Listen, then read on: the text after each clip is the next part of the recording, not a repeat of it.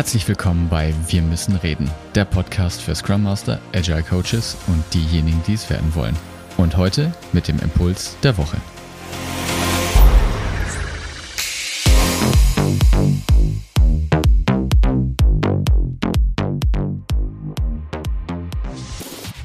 Manchmal erreicht ein der Hilferuf als Scrum Master und Agile Coach. Man möchte doch dem Team helfen, die sind total überlastet und man möchte sich doch vielleicht mal die Prozesse anschauen.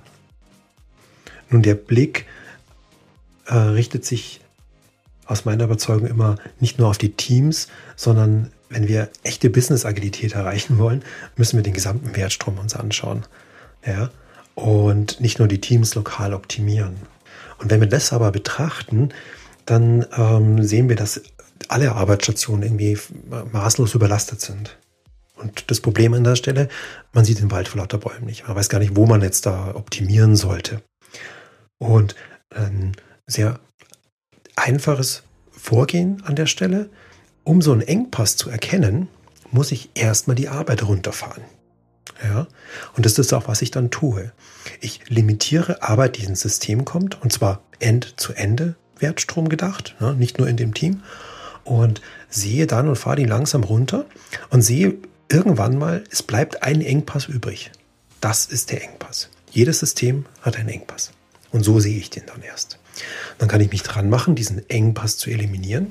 Also ich kann überlegen, muss dann jeder Arbeitsschritt in dieser Arbeitsstation passieren oder kann man da was optimieren, kann man da mehrere Leute draufsetzen oder wie auch immer. Ich ordne alles unter, um diesen Engpass zu eliminieren.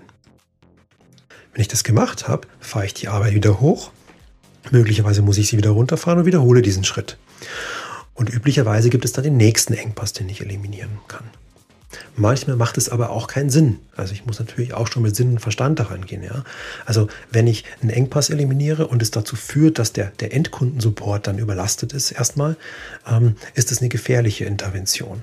Also ich muss das mit Sinn und Verstand natürlich machen, ja? zu sehen, okay, was verändere ich denn da an dem System? Ja? Ziel muss es natürlich sein, dass ich möglichst einen guten Fluss durch das System kriege. Ja? Und die Idee, die ist von einem Physiker Goldratt und heißt Engpasstheorie. Ähm, der Dominik, Dr. Dominik Moser, der hat es äh, wunderbar in einem Blogbeitrag von 2014 beschrieben. Den verlinke ich euch in den Shownotes, da könnt ihr euch das nochmal anschauen. Das war's von mir. Bis denn, euer Martin.